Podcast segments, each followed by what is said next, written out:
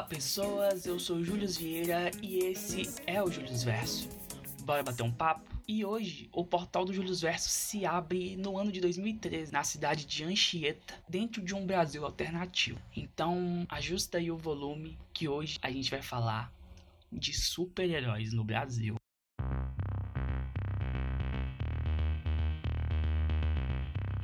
Mascarado o Início foi um livro publicado na plataforma Kindle da Amazon em 2021 e é escrito pelo Luiz Fabrício de Oliveira Mendes, também conhecido e assina seus livros como Goldfield.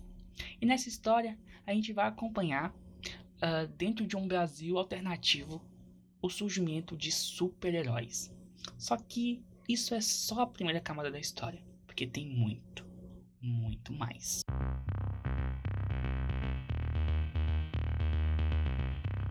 Bom, para falar dessa história não tem como fugir de falar sobre esse Brasil alternativo, né? Que é um cenário muito rico em detalhes. Nesse Brasil, os eventos históricos foram alterados por um fator muito curioso. Antes do Brasil ser encontrado pelos portugueses, né? Antes deles esbarrarem aqui nas terras que viriam a ser o Brasil, um jovem Pedro Álvares Cabral estava lá em Portugal e ele era o cara que estava escolhido para fazer as navegações que obviamente chegariam ao Brasil. Porém, entretanto, todavia, no meio de uma batalha, Pedro Álvares Cabral é morto. Isso taxa ele como uma das pessoas mais azaradas da história, porque um homem chamado Alfonso Albuquerque assume seu lugar nas frotas portuguesas. E é Alfonso Albuquerque que, abre aspas, descobre, fecha aspas, o Brasil. Então, toda a história brasileira tem esse pontapé diferente. E o que a história nos mostra é que a família Albuquerque, ela, ao longo da história, acumulou muito poder, muita riqueza, e ela é ainda uma das famílias mais influentes do Brasil, devido a esse histórico.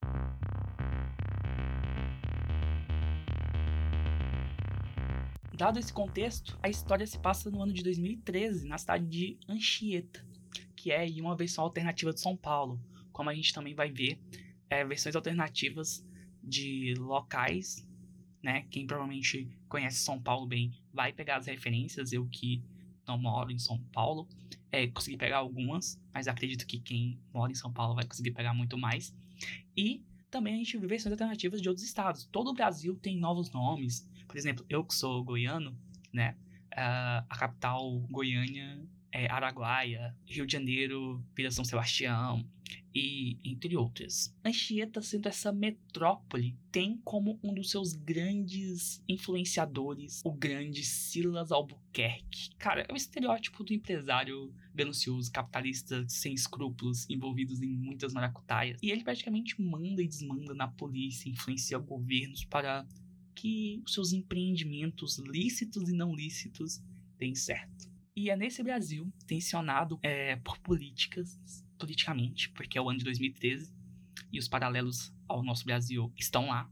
Então as tensões políticas que começam a esquentar os ânimos estão, estão lá. E o Goldfield, ele explica no começo do livro, num espécie de, como dizer, prefácio, que foi justamente é, para ele como um historiador, né, é um professor de história, queria fazer um balanço desses acontecimentos.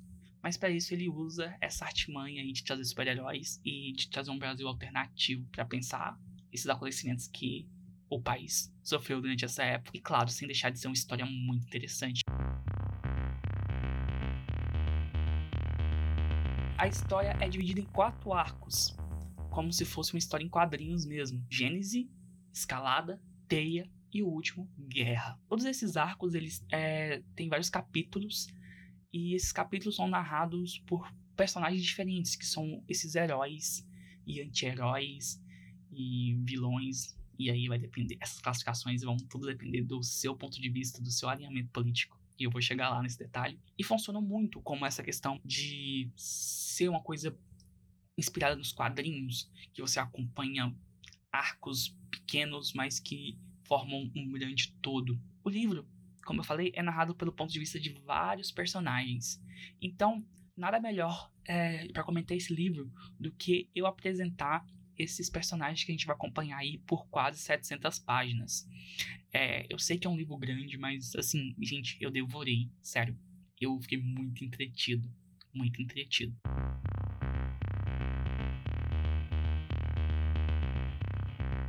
Nesse primeiro arco, o Gênese, a gente vai acompanhar esses personagens antes deles adquirirem os seus poderes ou aos, assumirem as suas alcunhas de super-heróis. Então a gente tem um arco aí com muitos capítulos mesmo. É, acho que 25% do livro é esse arco da gente conhecer a vida desses personagens antes deles se tornarem esses heróis que a gente vai ver. E é muito interessante porque eles não se tornam heróis ao mesmo tempo. O Goldfield conseguiu é, distribuir muito bem quando um começa, quando o outro começa, quem é mais experiente, quem não é, as motivações. Tudo isso é muito bem distribuído pelo livro e dá um ar muito natural, sabe? É um algo, é uma desenvoltura que poucos autores eu já vi fazer. Esse primeiro arco pode ser até um pouquinho mais parado que os outros, mas eu me vi fascinado por conhecer esses personagens, porque por mais que sejam vários pontos de vista, e normalmente nesse tipo de narrativa a gente costuma a não gostar muito de um personagem ou de outro, eu me vi interessado por todos os pontos de vista, mesmo os personagens que eu não me alinhava tanto com as ideias. Eu queria ver o, o, o desenrolar dele. E falando tanto desses personagens, para mim um dos pontos fortes do livro é o desenvolvimento dos personagens. E é por isso que eu quero falar um pouquinho de cada um dos principais aqui. E com isso eu acabo apresentando um pouco da história para vocês.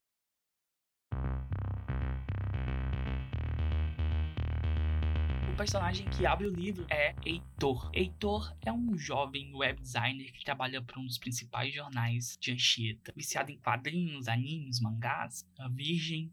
Ele acha que o mundo que ele personifica na figura de, de Murphy, né, da Lady Murphy, detesta ele. No começo, Heitor é detestável, sabe? Ele, ele, como ele não tem essa facilidade de lidar com mulheres, toda menina que ele olha, ele fala: Nossa, que, sei lá, que gostosa, pena que nunca vai me dar bola, nossa, nunca teria chance com essa menina, sabe?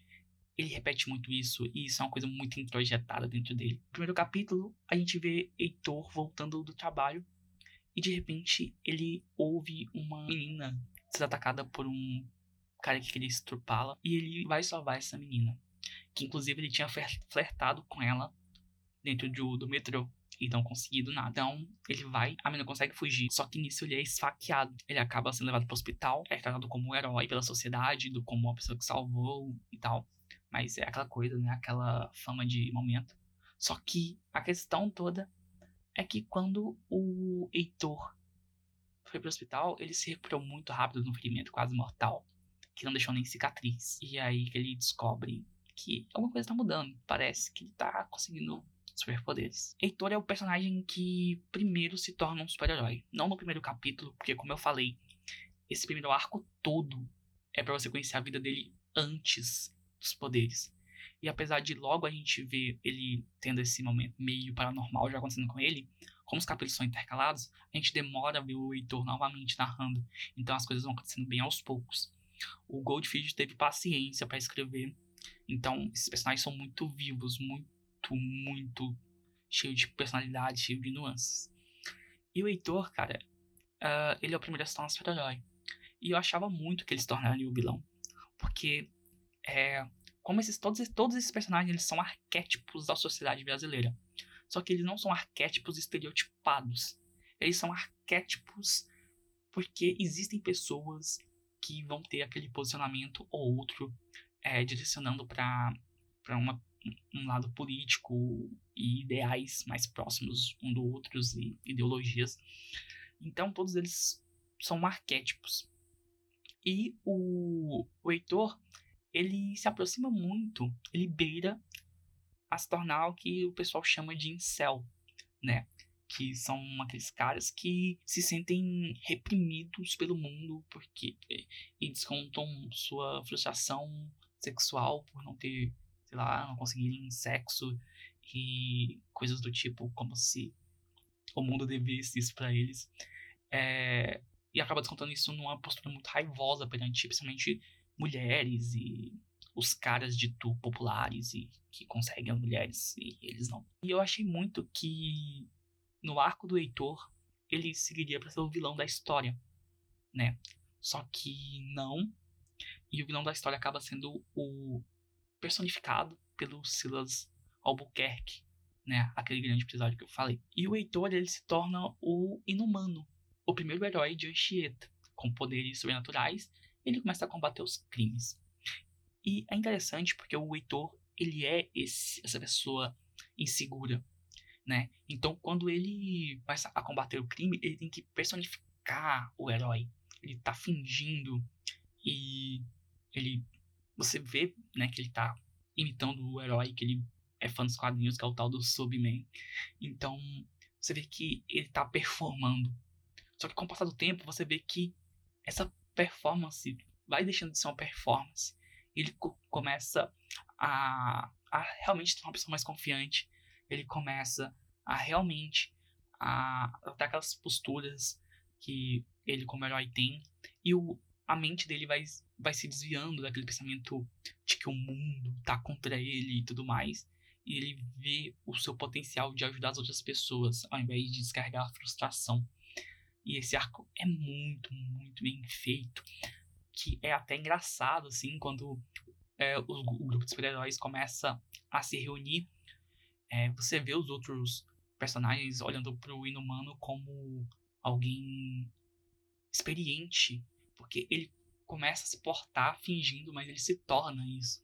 E é muito engraçado você ver a percepção dos outros sobre ele e como ele, sabe, tá, tá se virando para manter aquilo e quando ele começa a deixar aquilo mais natural, assim, é, é muito legal.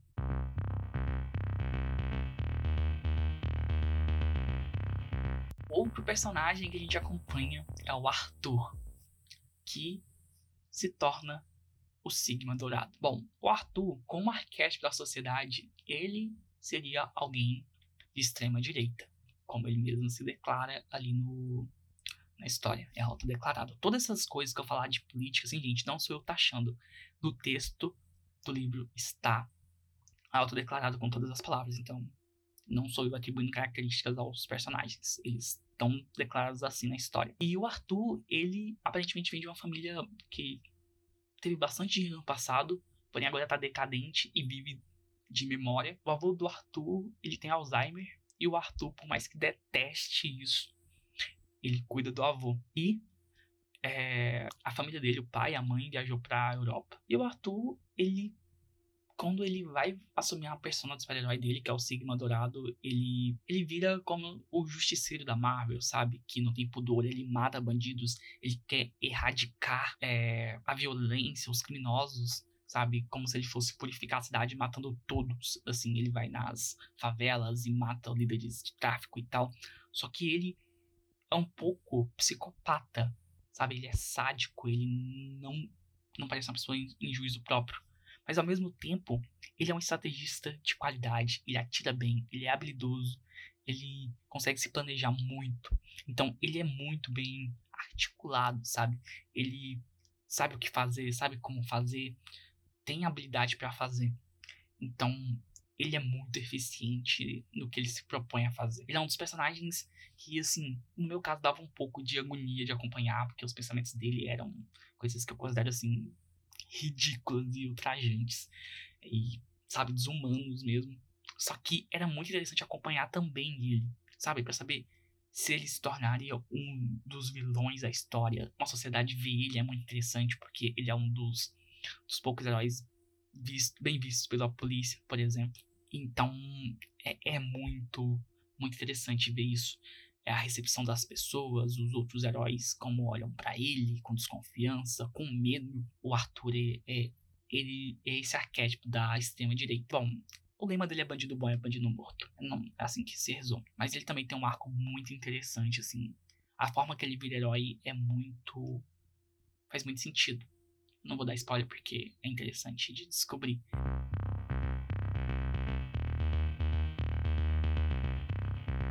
Outro personagem que a gente tem é o Vinícius, também conhecido como Garoa. O Vinícius, ele é um estudante de geografia que estuda o nível da chuva na cidade de Anchieta, para ele monitorar o clima e tudo mais. É isso que é a pesquisa do TCC dele. E o Vinícius ele tem uma conexão muito forte com a água, né? E Anchieta é, é conhecida como a cidade da garoa, né? Cidade que sempre tá chovendo. Acho que São Paulo tem esse mesmo epíteto. O Vinícius ele tem isso. E a partir do momento que ele salva uma criança, que tá, um bebezinho que estava quase se afogando dentro de uma de um enchente, ele percebe que poderia fazer mais, sabe? E então ele começa a investigar sobre se a prefeitura não está fazendo nada a respeito de, de conter as enchentes, de fazer algum reparo e tudo mais. E aí ele vai descobrir que existem umas obras que foram superfaturadas, mas que não funcionam e que tem várias coisas burocráticas no meio atrapalhando e que existe a, o dedo do Silas Albuquerque, né, dentro dessas maracutaias. Então, ele, assumindo já a persona do Garoa, ele contata o Heitor, que já está, já está atuando como inumano há alguns meses. Então, se une ao inumano para começar a investigar isso. E ele tem uma coisa, né, de que ele não tem poderes. Então, ele usa o codinome de Garoa, ele só age em dias que tá chovendo, para criar uma mística sobre ele. E todo mundo acha que os poderes dele estão ligados à água. Mas é interessante que quando vai chegando ao final do livro, você, leitor, começa a se questionar se realmente ele tem poderes ou não, se ele adquiriu de alguma forma, porque a relação dele com a água começa a se tornar cada vez mais intensa é, e fortificando ele. Então, é muito, muito interessante. E o Vinícius, ele tem um arco muito especial. Já adianto que ele é o meu personagem favorito. Pode ser um pouco de spoiler, mas não tem como falar, falar desse personagem sem mencionar aqui. No início a gente não sabe. Mas aos poucos o autor vai jogando as informações que vai construindo pra gente. E a gente descobre que a gente percebe que o Vinícius é negro. Mas não porque o autor descreveu ele como negro no começo. Mas porque o próprio Vinícius, ele não se define por isso, não se define por isso. E ele acha que esse fato dentro dessa sociedade não vai afetar. E ele tem muito um dilema moral porque ele é uma pessoa que, no, que entrou, sempre andou muito na linha, sempre tentou seguir as regras, porque justamente para não ter esse pretexto de ele ser abordado por policiais, coisa do tipo. Mas isso ainda acontece. E ele sempre reprimia isso para falar, tipo, ah, cara, o racismo não, não. Ele era o típico que achava que racismo não existia, que era coisa de vitimismo e tal. Então ele ia ignorando esses fatos, ignorando, ignorando, até que quando ele começa a tomar ações como herói, ele começa a perceber e rever os seus conceitos e perceber que sim, é impossível ignorar isso dentro dessa sociedade, por mais que ele tente ignorar. E isso explode na cara do leitor assim de um jeito muito bem feito. Eu conversei com o Goldfield, né? Porque essa é a vantagem, como eu sempre digo, de ligar autores nacionais, é poder falar com eles. E eu conversei com o Goldfield falando que, cara, para mim, pelo que eu vejo das conversas, de muitas críticas de autores pessoas negras a respeito de construções de personagens negros por pessoas brancas, o Vinícius, ele tem um arco que é um desenvolvimento impecável assim, de como uma pessoa branca pode escrever uma pessoa negra sem para que essa pessoa negra seja muito mais do que a sua cor da pele, que ela não seja taxada apenas por ela ser uma pessoa negra, por exemplo, ela ser a cota negra da escola, da história. Porém, esse fator é importante sim e não pode ser apagado. Então, assim, o Vinícius acabou, desde o começo eu achava ele muito interessante sobre a relação dele com a água e tudo mais. Né, o, e mesmo ele não tendo poderes, mas quando eu vi esse arco sendo construído foi algo assim incrível de ler. Félix é um rapaz de 19 anos que de repente se vê diante de uma grande perda. A partir disso, acompanharemos um ano em sua vida, vendo como ele lida com essas mudanças, como a vida continua mesmo em momentos ruins, e como os ciclos fazem parte da nossa vida.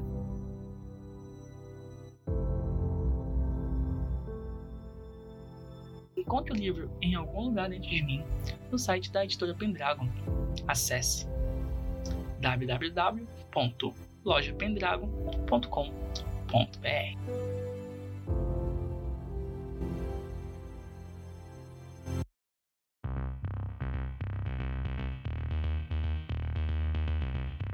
próxima personagem é a Rita Albuquerque. E se você conhece esse nome, deve estar associando a alguma pessoa, não é mesmo? Sim, Rita Albuquerque é filha de Silas Albuquerque, o grande vilão que a gente enfrenta durante a história. Só que Rita não tem um bom relacionamento com seu pai. Na verdade, o relacionamento é muito ruim. E Rita faz de tudo para tentar irritá-lo. Até que chega um momento que a coisa fica meio insustentável e o pai dela força ela, que é estudante de fotografia, a arrumar um emprego, porque ele não vai mais sustentar ela.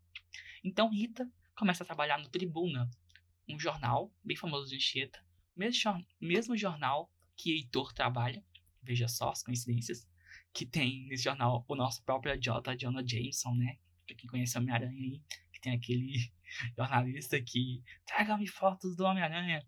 Então ele, a gente tem o próprio o próprio Jonah Jameson dessa história que odeia os mascarados, como são chamados. Ela começa a trabalhar nesse jornal e aí ela descobre que o pai dela tá envolvido em coisas muito tensas, pagando polícia, né? No caso, milícias e tudo mais. E o governo para seguir esse império capitalista que ele constrói.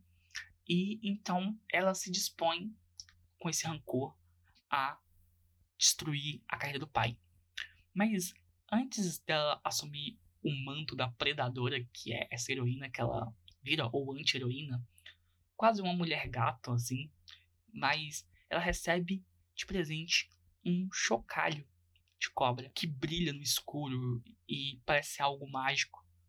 E esse chocalho dá a ela poderes de projetar sua consciência para os locais e ela consegue projetar sua aura e ver em outros ambientes. E é esse poder que ela usa. E ela também veste umas roupas que tem umas garras com veneno de cobra, que ela rouba e tudo mais. Que ela rouba os venenos para usar, no caso. Não, ela, é uma, ela não é uma ladra. E a Rita, então, ela se torna a predadora porque ela quer desmascarar os, os trambites do pai. E ela acaba, em certo momento, depara com o, o Inumano e o Garoa, que já estavam é, investigando também. E aí eles começam a formar um trio. Aí eles são os primeiros a formar o que seria uma espécie de grupo, apesar de não se oficializarem muito. Eles tratam muito mais como se eles estivessem é, cuidando de um caso juntos, né? Ao invés de ser uma equipe. Mas eles começam a trabalhar juntos.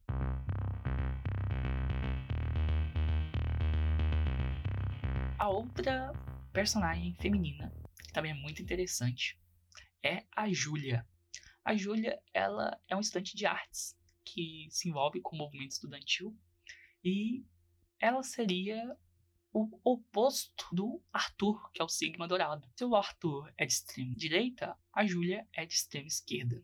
Como eu falei mais uma vez, não sou eu que estou atribuindo esses detalhes para os personagens. Então, ela segue todas as é, ideologias comunistas, ela participa do movimento estudantil, acha que o capitalismo tem que acabar, que o, tem que ter a revolta do proletário e tudo mais. E ela descobre que existiu no passado um super-herói comunista brasileiro chamado Estrela Vermelha, que atuou aí no período da ditadura. E então ela assume esse manto de Estrela Vermelha e começa a atuar como uma heroína e comunista, usando símbolos do comunismo na sua roupa e tudo mais.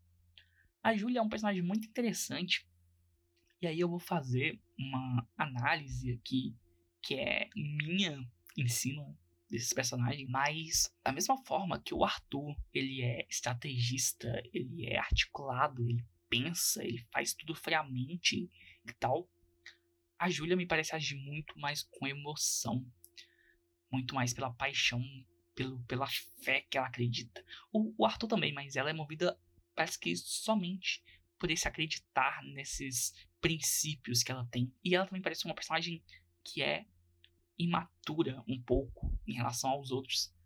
A gente vê ela como uma personagem que é insegura, ela sabe, não sabe muito bem portar, ela se coloca em dúvida o tempo todo. Então, a Julia tem esse detalhe assim que eu percebi. Então, não sei se isso é uma análise do Goldfield em relação à esquerda e à direita brasileira.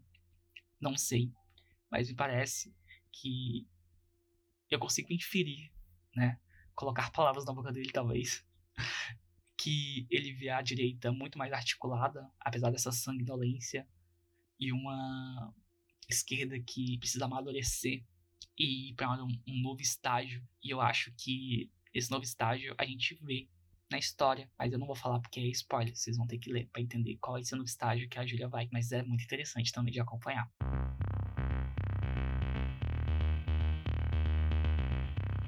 O outro personagem que temos é o João. Ele é um policial da guarda militar, porque não temos polícia militar, temos guarda militar, então tem, ele é um GM. E ele tá atuando como. tá atuando lá na segurança, na repressão, vamos dizer assim, né? De uma manifestação de estudantes em que a Júlia tá no começo da história. Então, os dois tem, acaba tendo um conflito. A Júlia vai presa.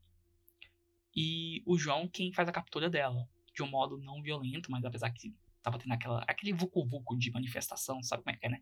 Bomba de gás, violência, cacetete e tudo mais. E acaba sendo o João que prende Júlia. E é interessante o ponto de vista de João, porque durante a história toda a gente vê um lado muito corrupto da polícia. Sabe? Um lado muito corrupto, que tá vendido, que não tem escrúpulo quanto o próprio Sigma Dourado, que pensa que é bandido bom e bandido morto, estão bastante alinhados. Na verdade, a polícia e o Sigma estão muito alinhados em seus ideais durante a história toda. E o João vem com esse ponto de vista de que ele acredita na polícia. Ele é policial porque ele acredita. Mas ao mesmo tempo, ele não consegue mais ignorar o quanto a polícia está corrupta, sabe? E aí, uh, ele vê os mascarados como uma possibilidade. E isso acende uma chama dentro dele, por causa de vários eventos que acontecem na história, que eu não vou dar spoiler, né? E ele acaba assumindo o manto de Capitão Ordem, colocando tanto bandidos quanto policiais corruptos na linha. Ele acredita nessa coisa da ordem, das hierarquias, do poder político, público, assim, nas instituições, né? Ele acredita nas instituições, só que ele não consegue aceitar o que ele vê. E é muito interessante como todos esses personagens se conectam. Porque a Rita trabalha com o Heitor. Porém, ela é ex-namorada do Vinícius. E isso é muito interessante porque a gente não vê essa relação dos dois do antes. Quando a história começa, os dois já são ex-namorados. Só que o jeito que o Goldfield constrói, a gente parece que pela personalidade dos dois, a gente vê o relacionamento que supostamente aconteceu a gente consegue visualizar a dinâmica dos dois e como não deu certo. E claro que o Silas Albuquerque, que é o pai da Rita, teve sim culpa na questão de atrapalhar o, o relacionamento dos dois. Já o João e a Júlia se conhecem naquele confronto, né? Como eu falei. E a Júlia estuda na mesma faculdade que o Vinícius. Então, assim, eles estão muito conectados em uma teia. Olha só o nome do terceiro arco. E isso não é desproposital, porque existe um personagem por trás de unir esse grupo. Este é o Gregório.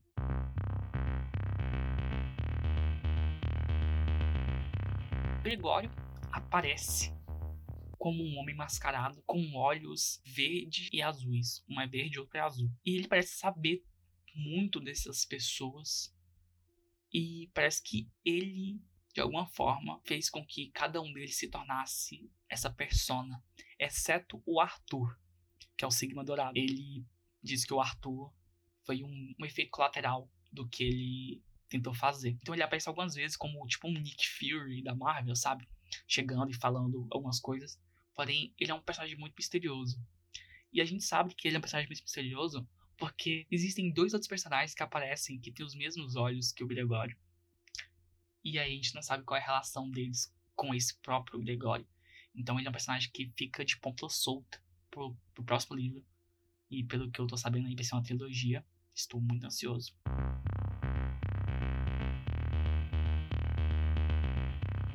Agora, um outro personagem que eu queria comentar e que eu entendi que ele aparece na história com um ponto de vista também. Porém, eu não sei se realmente foi necessário é o Guepardo. O Guepardo, eu esqueci o nome dele agora, não vou lembrar o nome sem ser de persona dele, porque ele não é um herói, ele é um assassino de aluguel contratado pelo Silas Albuquerque para matar todos os vigilantes. Então, ele tem três capítulos que ele narra uh, três ou quatro, assim, no máximo, durante o livro todo. E ele só surge na metade. E, e a gente vê um pequeno arco dele, mas ele parece que tá na história muito mais como uma ponta para ser explorada nos próximos livros e não tanto como um personagem que eu realmente necessitava desse desse ponto de vista dele, sabe? Eu acho que ele poderia aparecer, poderia atuar como ele atuou, sem a gente ter o ponto de vista dele. E no próximo livro o Goldfield fizesse um, alguns flashbacks desses momentos, ou mesmo já trazesse o, o ponto de vista dele, tendo mais importância para a história agora do que esses pequenos capítulos que foram jogados assim. Não que atrapalhe a história, mas quando eu terminei eu, eu pensei que talvez eu não precisasse desse pequeno arco, ver esse pequeno arco dele todo pela história, sabe? Mas eu entendo que ele é um gancho, assim como outros pequenos ganchos que são deixados.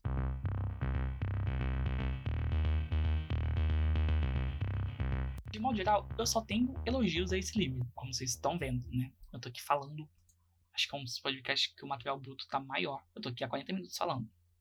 Só que eu preciso falar de uma coisa que me incomodou um pouco e que de forma alguma deixa a história ruim. Porém, eu preciso falar. Os diálogos são muito bons. Diálogos, assim, que eu acho primorosos. Principalmente os diálogos mais corriqueiros. Porém, os personagens iam falar textos maiores ou iam fazer alguns monólogos um pouco maiores pareciam que todos eles haviam feito faculdade de ciências políticas e de oratória, porque eles articulavam conceitos políticos e traziam referências culturais, históricas e tudo mais é, de uma forma muito elaborada.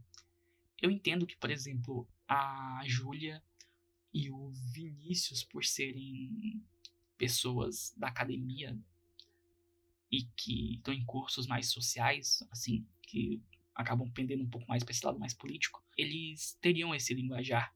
Mas o Heitor, a, a Rita e o Arthur, eles se apropriam de vocabulários assim muito técnicos sobre política, história, enfim, conceitos que eu acho que pessoas assim talvez não tivessem tanto acesso. Talvez eles pudessem compactuar com os próprios ideais que esses conceitos trazem, mas eles terem esses conceitos prontos, assim, tipo, tão definidinhos, palavras e termos, eu não sei, eu veria pessoas falando assim, sabe?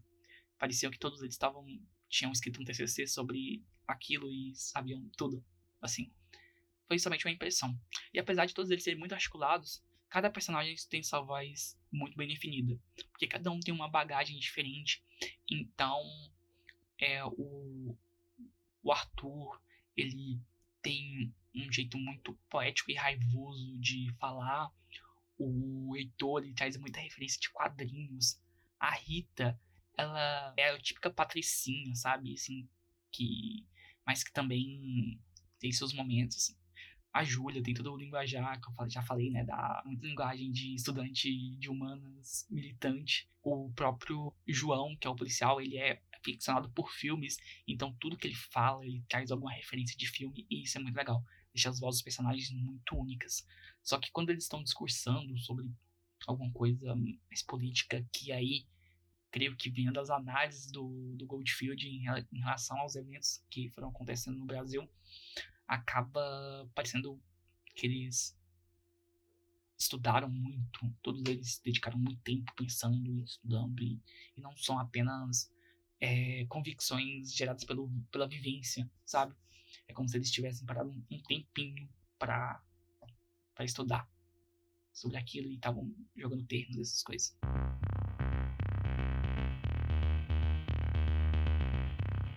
Mas no mais, é isso, gente. Acho que eu falei muito. É, acho que deu pra ver que eu gostei desse livro. Gostei desses personagens. Pra mim, o arco de todos eles fecha muito bem, é muito bem desenvolvido. Não teve um deles que eu fiquei assim, cara, esse personagem poderia ter sido desenvolvido melhor. Não. Sabe, você percebe que todos eles vão de um ponto A a um ponto B. Porém, no meio tem os pontos A.1, A.2, A.3, porque todos eles têm muitas nuances, muitas, muitas nuances. É, assim, foi um livro de 700 páginas que eu li terminei e leria mais 700 em seguida, se eu pudesse. Então, fica aqui a minha grande recomendação. Espero que tenham gostado do programa. Mas, antes que o portal se feche, eu preciso dar alguns recados.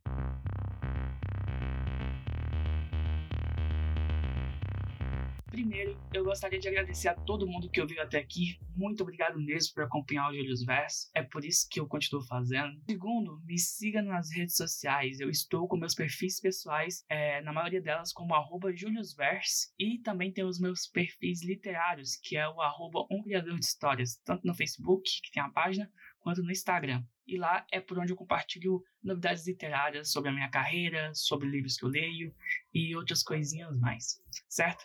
Lembrando que você pode encontrar o podcast em anchor.com barra e lá tem todos os episódios, todas as plataformas que o podcast está disponível. Não se esqueça também que os links para os meus livros estão na descrição do programa. Então você pode clicar lá e conhecer os meus dois livros e os diversos contos que eu tenho disponíveis em e-book e também em formato físico tá bom? Se quiser trocar uma ideia sobre o assunto desse programa ou de qualquer outro episódio, manda e-mail para juliusversopod.gmail.com que eu leio e aí a gente troca aquela ideia. No mais, é isso. E agora eu me despeço porque vocês sabem como é. Eu tenho que voltar pro meu mundo.